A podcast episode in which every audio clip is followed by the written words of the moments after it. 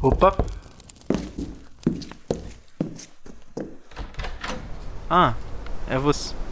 Entre, fique à vontade.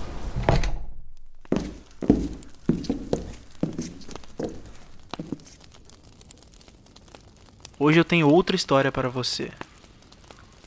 Apenas relaxe, abra sua mente e deixe que o seu coração seja tocado.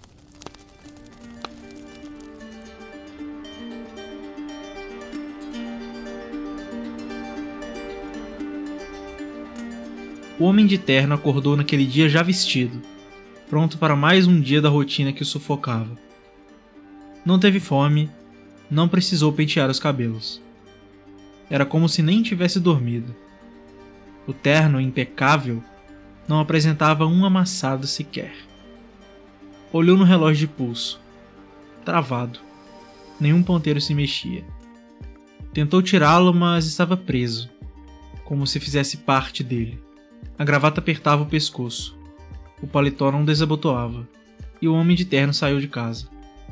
O motorista de ônibus pareceu ignorar sua presença no ponto. Decidiu então pedir um táxi. Ao acenar, o taxista seguiu o exemplo do outro e é como se ele não tivesse sequer visto o homem de terno. As pessoas em volta passavam e esbarravam nele, mas não pediam desculpas. Simplesmente olhavam para frente e seguiam seu caminho. O homem de terno seguiu a pé para aquilo que ele acreditava ser seu local de trabalho. Preocupado com um possível atraso, perguntou as horas a um senhor que lia um jornal enquanto tomava café do lado de fora de uma padaria. Não obteve resposta. Não satisfeito, o homem de terno entrou na padaria e perguntou para a mulher do caixa. Nada. Irritado pelo silêncio que toda a gente fazia, ele começou a derrubar prateleiras de produtos, a quebrar garrafas de vidro no chão. As pessoas se assustavam por um breve instante e logo retomavam suas posturas no que parecia ser outra dimensão. Um faxineiro veio com um esfregão em punho para limpar a bagunça causada pelo homem de terno. Ele correu para o lado de fora e gritou. Gritou como se o apocalipse estivesse em curso, e ninguém parecia escutá-lo. O homem de terno tentou arrancar as roupas e percebeu que ainda pareciam coladas ao corpo como se ele próprio não fosse feito de pele, carne e ossos, mas de tecidos finos e acessórios. Tomado pela ira, atirou-se no meio da avenida movimentada. Por alguns minutos, sua visão escureceu, e ele esperou pelo pior. Quando abriu os olhos, percebeu que estava ileso e o terno intacto. Ainda no chão, o homem de terno teve medo do que vinha pela frente.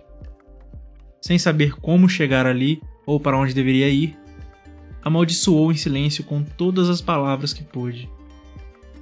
Levantou-se, ajeitou a roupa no corpo e seguiu um rumo aleatório. Não chegaria a lugar nenhum, mas tinha liberdade de fazer aquilo que quisesse, de ir para onde desejasse. Pelo menos era o que ele pensava, pois o homem de terno não sabia que estava preso.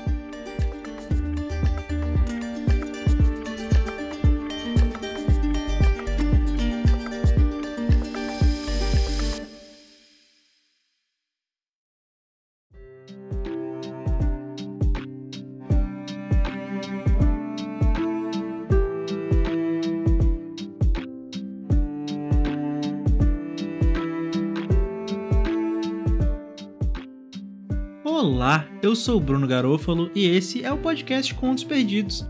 O texto que você acabou de ouvir se chama Prisão Invisível, publicado em agosto de 2017. Se você gostou desse episódio, do formato ou do podcast, você pode me ajudar compartilhando nas suas redes sociais ou mandando para as pessoas que você conhece. Esse podcast está disponível na maioria dos agregadores e demais plataformas, então assina o feed aí para não perder nenhum episódio e se por um acaso você está ouvindo pelo Spotify, segue lá o podcast porque me ajuda demais.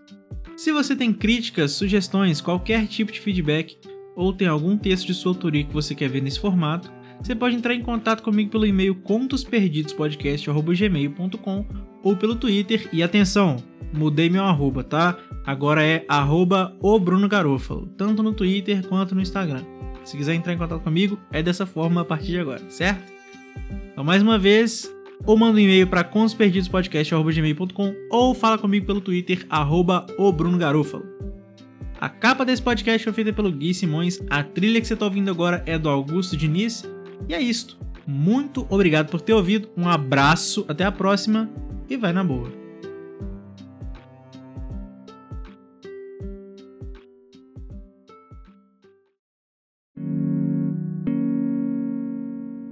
Este podcast foi editado por Bruno Garofalo.